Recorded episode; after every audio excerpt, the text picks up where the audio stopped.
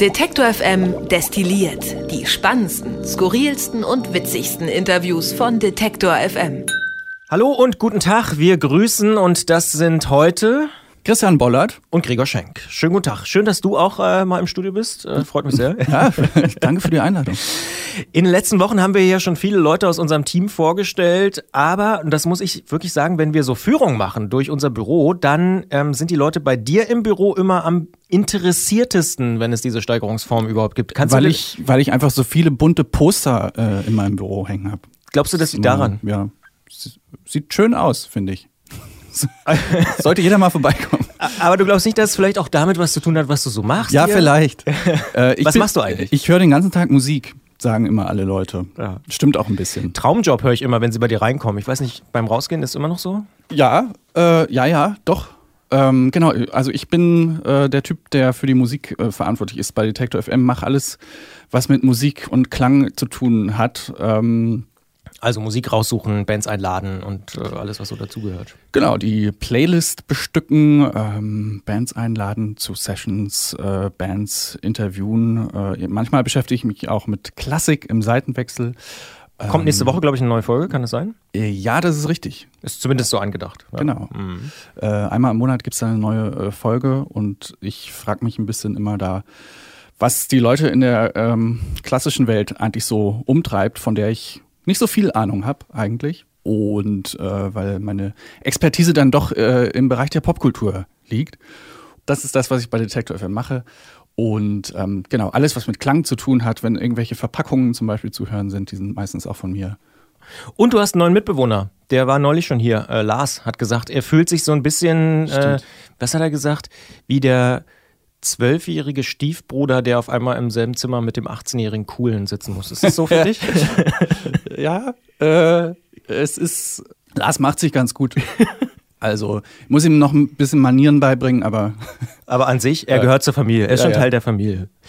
Ähm, diese Woche war Black Rebel Motorcycle Club da. Da gab es äh, viele positive Reaktionen. Ich habe eine private Nachricht bekommen, wo jemand aus München mir geschrieben hat, oh, ich wäre persönlich vorbeigekommen, wenn ich das gewusst hätte. Ja, ja.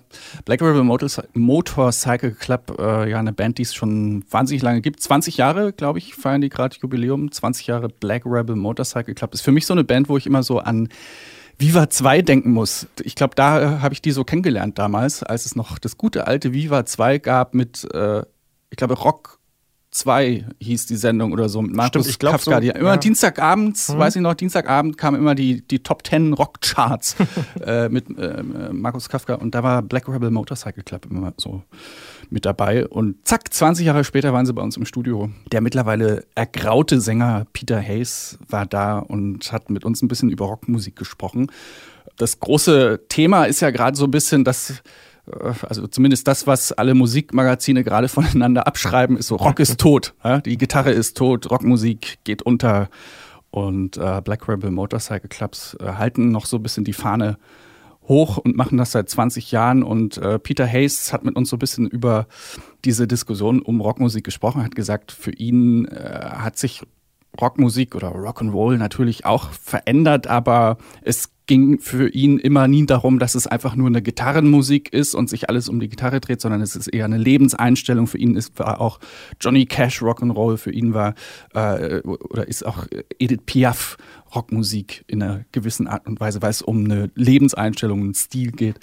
Das hat er uns erzählt. Definitely things have changed, you know, world the world moves on. The way I look at what uh, rock and roll means. To me that's still out there and it takes on different forms and you know maybe just a guitar band. It, it's never about guitars to me. It was about a way of living you know. Um, like johnny cash was kind of rock and roll. Edith piaf hank williams you know it'd be country but it's kind of you know it's the the spirit and the story that's behind the music and how they're choosing to live, how one chooses to live their life within the changing world. Ich persönlich glaube ja sehr, sehr stark an das Rock-Revival, weil ich glaube auch so ein bisschen Rock ist so ein bisschen weg, aber ich denke, irgendwann kommt es wieder, oder? Ich meine, was kommt jetzt gerade wieder? Äh, Buffalo-Shoes, also äh, jetzt in der Mode. Also ja, mal schauen, mal schauen. Also du bist skeptisch. ja, es wurde ja schon oft auch ähm, weiß ich nicht, das, das Grunge-Revival wurde auch schon ausgerufen und ist, glaube ich, noch nicht so richtig passiert. Ähm, aber warten wir mal noch zehn Jahre ab. Vielleicht kommt es noch. Anderes großes Musikthema und große Aufregung auch in unserer Redaktion. Beyoncé und Jay-Z haben ein neues Video draußen. Ja, großes, großes Thema und auch ein großes Video tatsächlich. Ich finde es musikalisch, ist es so ein bisschen schwierig. Ja, ja Beyoncé und Jay-Z singen halt wieder darüber, ähm, sie singen halt, dass, dass sie super reich sind und dass sie es geschafft haben, ja, und dass sie super dankbar sind, dass sie es geschafft haben. Und das wissen wir ja jetzt. das, manchmal denke ich so, ja, thematisch erzählt uns noch mal was Neues, was uns ein bisschen zum, zum Denken anregt oder so. Das Video äh, dagegen, das äh, finde ich schon hat eine super Bildsprache, denn die beiden posen da im Louvre vor der Mona Lisa. Das ist auch so, glaube ich, so das äh, Still, also das äh, Vorschaubild bei, bei YouTube. Ein sehr starkes Bild und ja, allein, dass da halt äh, eine Gruppe schwarzer Tänzer in dieser mit weißer Geschichte aufgeladenen Umgebung da im Louvre tanzt, das hat schon eine super Bildsprache. Ich musste mal kurz meinen Pullover ausziehen, weil es so wahnsinnig warm ist mittlerweile im Studio, obwohl es draußen wahnsinnig kalt ist. Deswegen habe ich heute einen Pullover an, was auch ungewöhnlich ist für Juni, aber den musste ich gerade mal ausziehen. Er ist unser Musikvideo der Woche auch geworden, dieses Video. Ich finde ja auch mhm. durchaus zu Recht. Kann Ape man sich Shit. auch nochmal anhören. Genau, Ape Shit. Ähm, Maurice Geider hat es eingeschätzt und bewertet. Äh, auch das immer eine Empfehlung wert, finde ich, das Musikvideo äh, der Woche zu hören, hier bei Detektor FM. Nächste Woche habe ich gesehen, im Kalender habe ich schon ein bisschen gespickt, kommen Granada vorbei. Das ist für mich ja auch ein kleiner Höhepunkt. Ja. Freust, freust, du dich? Das geht sich aus, das, geht, ich, das geht sich aus, ja. Äh, Österreicher sagen. Äh, Granada aus Graz. Ja, die bringen, ich glaube, heute sogar ihr neues Album raus, Geh bitte. Und äh, kommen mit Gitarre und ich habe mir sagen lassen, mit, wie sagt man, jetzt komme ich nicht auf den Namen dieses Instruments. Akkordeon? Akkordeon. mit Gitarre und Akkordeon kommen sie vorbei und äh, spielen einen Song äh, bei uns im Studio nächste Woche. Das geht sich aus. Das geht sich aus. Und du hast vorhin Viva 2 schon angesprochen. Viva 1 quasi äh, ist bald Geschichte. Ende des Jahres soll es vorbei sein. Wir haben diese Woche mit Mola Adebesi darüber gesprochen. Wie hast du so Viva damals wahrgenommen? Für dich war eher so Viva 2 ähm, das Ding. Genau, ich war eher so. Oder war Viva schon die Einstiegsdroge? Viva 2, Gucker, ich glaube, an, an Viva 1 habe ich nicht so richtig Erinnerung. Das war, glaube ich, so immer äh, zu Hause bei meinen Eltern, so beim Durchsetzen habe ich immer weitergeschaltet. Das fand ich irgendwie doof, was, was da so. Auch bei Interaktiv äh, und äh, Stefan Raab und so? Ja, das war mir zu sehr Bravo-TV-mäßig. War sehr bunt schon, so. muss man sagen damals. Ja. ja. Mhm. Genau, aber vielleicht bin ich auch noch ein bisschen zu jung für die, ähm, für die Anfänge so mit Mola und äh, wer war da noch mit dabei? Ähm, ja, Stefan Raab auf jeden Fall. Ähm, ja, das war, glaube ich, noch so ein bisschen vor, äh, vor meiner. Habe ich wahrscheinlich noch Comics geguckt oder so. Trickfilme, Trickserien. Ja, Trick, ja. genau. Animierte Trickfilme.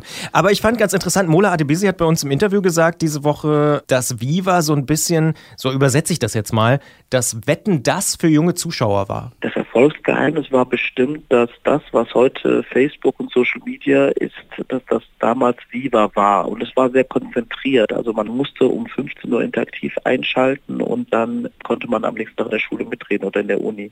Und es war ja auch querbeet. Wir hatten ja nicht nur Plastik, ähm, Eurodance, äh, was wir heute feiern mit äh, Mr. President und Snap und wie sie alle geheißen haben.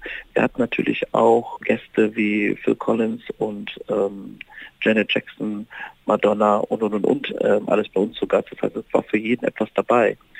Und ich glaube, das hat den Erfolg von Viva ausgemacht. Und das stimmt schon, ne? Das war irgendwie eine krasse Mischung. Also ich glaube, da waren auch so, weiß ich nicht, zumindest auch mal fettes Brot oder so eben. Und nächste Woche war Phil Collins und dann kam irgendwie Snap oder so. Also da saßen irgendwie alle auf dieser komischen. Und es war auch so ein bisschen anarchomäßig, ne? Ich glaube, mhm. das ähm, muss man denen auch äh, hoch anrechnen, dass, dass die so ein bisschen Sachen ausprobiert haben, die damals im Fernsehen keiner gemacht hat. Absolut, absolut. Alexandra Bechtel, glaube ich, gab es noch. Fiel mir jetzt gerade mal so ein als hm. Moderatorin. Aber viele Namen hat man auch. Hat nicht Sarah Kuttner auch irgendwie äh, da mitgemacht? Ah, das weiß ich gar nicht so genau. Hat zumindest so ein witziges äh, Bild bei Twitter gepostet von ja, früher. Dass sie da auch mal im Team war oder so gesehen, als Redakteurin. Ja. Mhm. ja. das kann schon sein. Also bei MTV ist sie, glaube ich, dann so durchgestartet, aber vielleicht war ja. sie da schon hinter den Kulissen oder so. Ähm, das auf jeden Fall, äh, Ende des Jahres ist Schluss mit Musikfernsehen. Also die 90er gehen, gehen weg. Ne? Gehen den Bach runter. Intro, Äh, was war noch? Ähm, ich hab's vergessen. Ähm, Neon. Naja gut, die ist nicht mehr ganz 90er, aber also es ist so ein bisschen, finde die 90er verabschieden sich gerade so ein bisschen. Ja, und die alten Medien halt so ein bisschen, ne? Mhm. Musikfernsehen, Musikpresse, naja. Siehst du das mit einem weinenden Auge? Schon so ein bisschen. Äh, Musikfernsehen weine ich nicht hinterher, weil Musikfernsehen gibt es ja immer noch im Netz. So. Und was natürlich so ein bisschen fehlt, sind so kuratierte, gut ähm, ausgesuchte Shows wie, weiß ich nicht, Fast Forward mit Charlotte Roach oder so.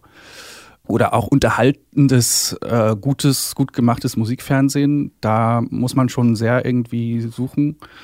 Musikpresse? Zeitungen im, in der Bahn zu lesen ist natürlich auch immer manchmal ganz, ganz schön, äh, sowas in der Hand zu halten, als jetzt irgendwie auf dem Smartphone da irgendwelche äh, Newsfeeds durchzuscrollen.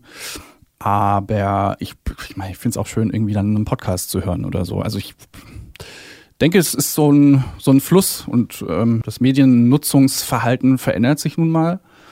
Und ich finde es eigentlich, eigentlich ganz spannend, was da so passiert. Ja. Ist natürlich aber trotzdem irgendwie die Intro als so Instanz ähm, in der, in der ähm, Musikpresse, dass, dass die jetzt nicht mehr da ist, das ist schon so ein bisschen seltsam. Jetzt haben wir natürlich sehr viel über Musik geredet. Das liegt in der Natur der Sache, wenn man den Musikmann einlädt. Aber es gibt in dieser Woche natürlich noch ganz viele andere Themen, über die wir gesprochen haben. Und wenn man ganz ehrlich ist, vor allem ein ganz, ganz großes Thema. Detektor FM. Zurück zum Thema. Und ich habe schon gesagt, es ist eigentlich ein großes Thema in dieser Woche, das große Thema. Und da kommt man auch nicht so richtig dran vorbei. Es ist weiterhin Migration und der Umgang mit Geflüchteten. Anfang der Woche ist ja diese Frist von Seehofer an Merkel abgelaufen. Jetzt doch mal was zu machen aus seiner Perspektive. Angela Merkel wiederum versucht, ihre Position zu verteidigen, hat dann aber eilig auch mit dem Kommissionspräsidenten, also mit Jean-Claude Juncker, so einen Sondergipfel, der jetzt an diesem Wochenende stattfindet, einberufen. Also da passiert irgendwie wahnsinnig viel viel und ob da jetzt wirklich am Wochenende eine Lösung zustande kommt, das darf zumindest Stand heute doch bezweifelt werden, denn da gibt es so viel Streit in Europa. Die osteuropäischen Länder, zum Beispiel hier Orban, ähm, die ganzen Länder um Ungarn, also die sogenannten Visegrad-Staaten, die wollen erst gar nicht dazukommen, die wollen gar nicht erst anreisen. Der italienische Ministerpräsident wollte erst nicht kommen, jetzt will er dann doch kommen, weil so ein Positionspapier zurückgezogen ist. Das scheint doch wirklich irgendwie, wie sagt man so schön, eine Herkulesaufgabe zu sein, da jetzt am Wochenende die dieses Riesenthema abzuräumen und tatsächlich irgendwie Kompromisse zu bekommen. Ich persönlich finde es doch ziemlich erstaunlich, wie es Seehofer gelingt, die Kanzlerin da so vor sich herzutreiben und wie sehr Angela Merkel jetzt ganz offensichtlich tatsächlich unter Druck steht. Und wir haben diese Woche mit einem der profiliertesten Kenner der Bundespolitik und vor allen Dingen auch der CSU gesprochen, mit Heribert Prantl von der Süddeutschen Zeitung. Und wir haben mit ihm das mal versucht so ein bisschen zu analysieren. Und was bei mir hängen geblieben ist aus diesem Gespräch ist, dass er so wahnsinnig verwundert ist über die ganz konkreten Ziele Seehofers. Was will der Seehofer eigentlich?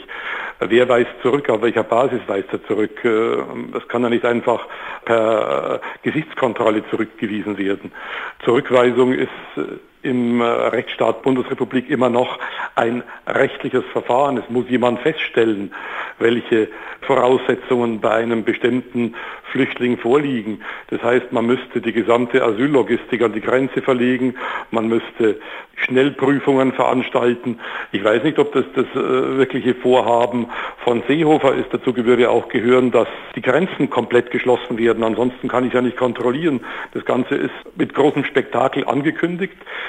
Es kennen Sie die 63 Punkte des Masterplans. Ich kenne sie nicht. Kein Mensch kennt sie. Das sagt also Heribert Prantl von der Süddeutschen Zeitung. Das Gespräch kann man natürlich auch nochmal im Politikfeed von Detektor FM nachhören. Und währenddessen, und das muss man so sagen, geht das Drama auf dem Mittelmeer ja wirklich jeden Tag weiter. Die UNO zum Beispiel hat gerade heute nochmal dazu aufgefordert, mehr und besser zu retten auf dem Mittelmeer. Italien hat ja schon wieder ein Schiff äh, die Einfahrt verweigert in den Hafen.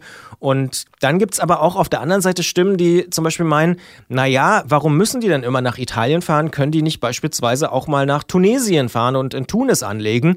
Aber ganz so einfach, das habe ich auch diese Woche gelernt, ist das gar nicht. Das hat uns Ruben Neugebauer erklärt von der Organisation Sea-Watch, die ja selbst immer ähm, Menschen auf dem Mittelmeer retten. Denn da gibt es so ein paar rechtliche Fragen, die eigentlich ziemlich klar sind. Da gibt es ganz klare Urteile zu vom Europäischen Menschenrechtsgerichtshof. Deswegen ist es ja auch so zum Beispiel, was ja viele immer nicht wissen, ist ja, dass die Bundeswehr oder auch Frontex, wenn die Menschen in Seenot retten, dann laden die ja auch nicht in Tunesien ab. Und das liegt eben daran, dass das rechtlich gar nicht möglich ist. Es ist so, dass eben neben dem Seerecht auch die Europäische Menschenrechtskonvention und die Genfer Flüchtlingskonvention gelten. Damit fällt Tunesien eben auf. Ruben Neugebauer war das von der Organisation Sea-Watch. Und eines muss man auch festhalten, das Flüchtlingsthema bestimmt ja nicht erst seit dieser Woche die öffentliche Debatte. Auch schon vor der Bundestagswahl gab es ja da viel Kritik, dass immer wieder über dieses Thema diskutiert worden ist. Ähm, mehreren tausend Menschen in Deutschland reicht das jetzt offenbar. Sie stören sich an dieser Debatte und vor allem an dem Rassismus, der dann häufig ja auch irgendwie mitschwingt. Und deshalb haben die sich unter dem Namen Solidarität statt Heimat zusammengeschlossen.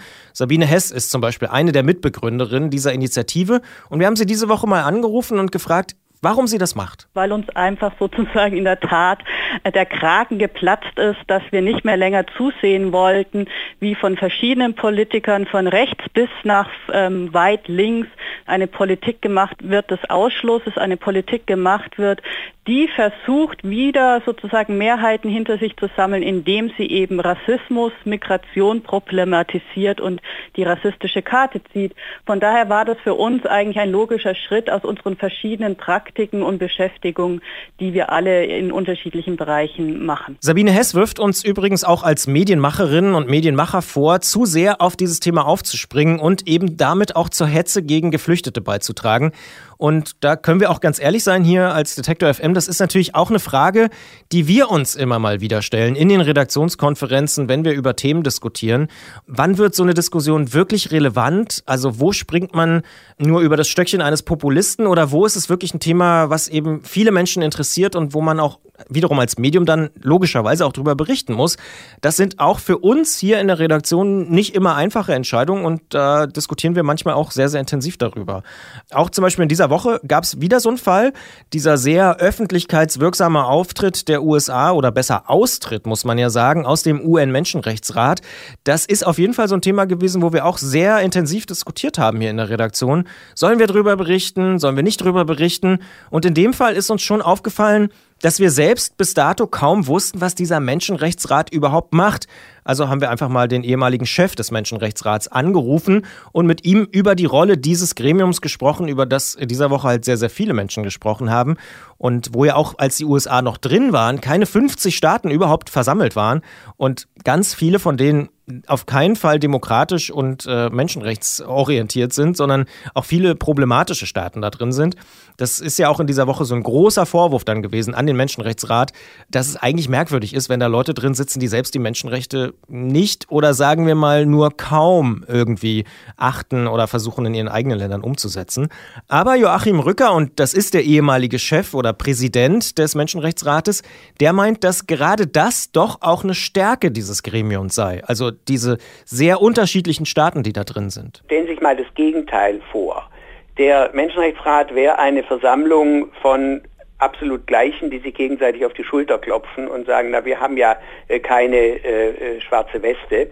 Erstmal glaube ich nicht, dass man 47 Staaten finden würde, wo das der Fall ist. Mhm. Zweitens würde das Prinzip der Universalität der Menschenrechte geschwächt. Mit der Kandidatur alleine geben ja die Länder schon zu, dass sie ein Interesse haben, öffentlich, politisch über Menschenrechte zu diskutieren. Das ist grundsätzlich ein Positivum. Natürlich muss man doch klare Anforderungen stellen an die Mitgliedsstaaten und natürlich geschieht es nicht ausreichend. Aber es ist nicht per se schlecht, sondern es ist sogar gut, dass die Staaten sagen, wir interessieren uns für Menschenrechte und wir wollen da rein. Denn als Mitglieder werden sie ganz anders damit konfrontiert, als wenn sie sagen, wir stehen sowieso an der Seitenlinie und Menschenrechte sind uns eigentlich nicht so wichtig. Mit der gesamten Debatte über Geflüchtete und Migration und überhaupt auch mit Einwanderung hat sich noch jemand bei uns im Programm auseinandergesetzt, der eben kein Aktivist ist, kein Politiker und auch kein Journalist. Ich finde aber, dass der Poetry Slammer Quichotte hier wirklich ja, sehr interessante Aspekte in die Diskussion einbringt.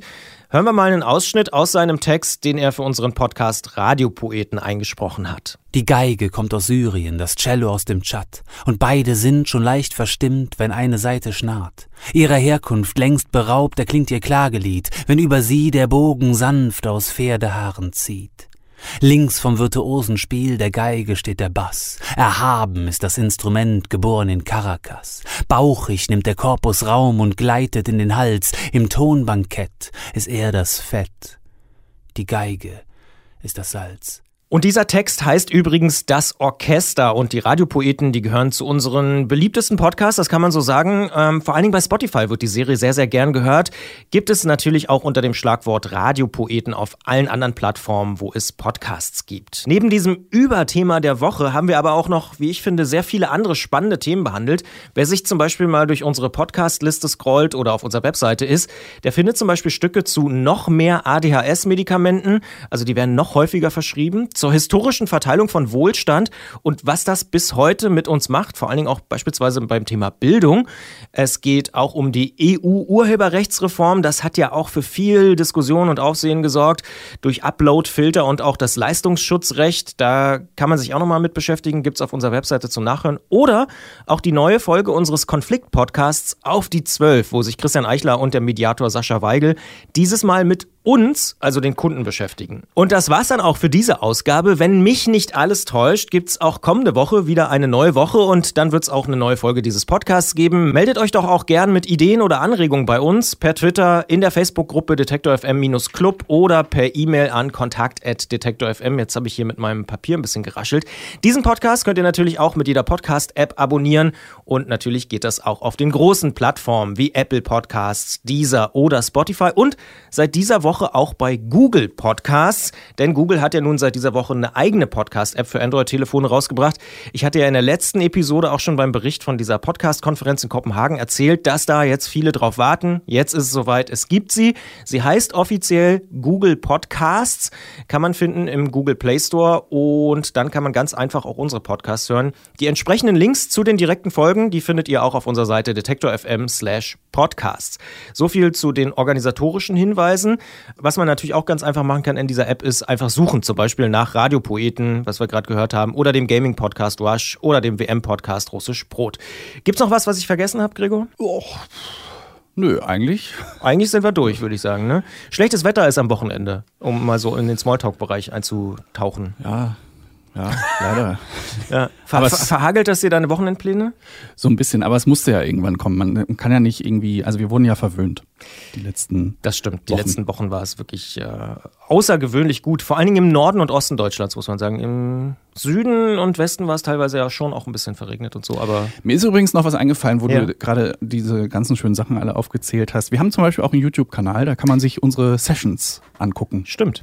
So das. Äh, empfehle ich. Es ist mittlerweile eine schöne, große Bibliothek an äh, kleinen Live-Performances in unserem Studio. Ähm, und wo wir gerade über, auch über Musikfernsehen in dieser Folge jetzt gesprochen haben.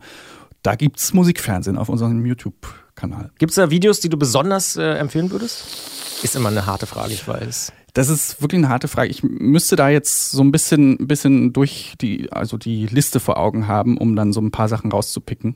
Ich habe neulich gesehen, dass äh, unser, äh, zumindest unser Video mit den meisten Klicks fast äh, Richtung Millionengrenze geht, fast die 1 Millionen Marke knackt. Ah, hier Und Tina Diko? Tina Diko mit Haggy Jonsson, die sich da anschmachten. Es ist aber wirklich so ein ganz besonderer Moment. Da knistert's. Da knistert's, ah. ja, das stimmt. Das Sie haben, haben ja mittlerweile auch Kinder zusammen. Also da, ich mhm. glaube, die Geschichte fing da an bei uns im Studio. Danach haben sie geheiratet und drei Kinder gekriegt. So kann es passieren, wenn man im Detektor FM Studio ist. Ja. Kleine Warnung für alle, für alle Gäste, die in Zukunft vorbeikommen. Na dann ähm, sage ich an dieser Stelle, wir sind raus für diese Woche. Wir können uns gerne nächste Woche wieder hören. Äh, danke, Gregor. Danke. Detektor FM kann man übrigens auch live hören. Wir senden rund um die Uhr den Wort- und den Musikstream. Im Wortstream mischen wir journalistische Inhalte wie das eben gehörte mit moderner Popmusik. Und der Musikstream ist der perfekte Tagesbegleiter mit frischer Musik.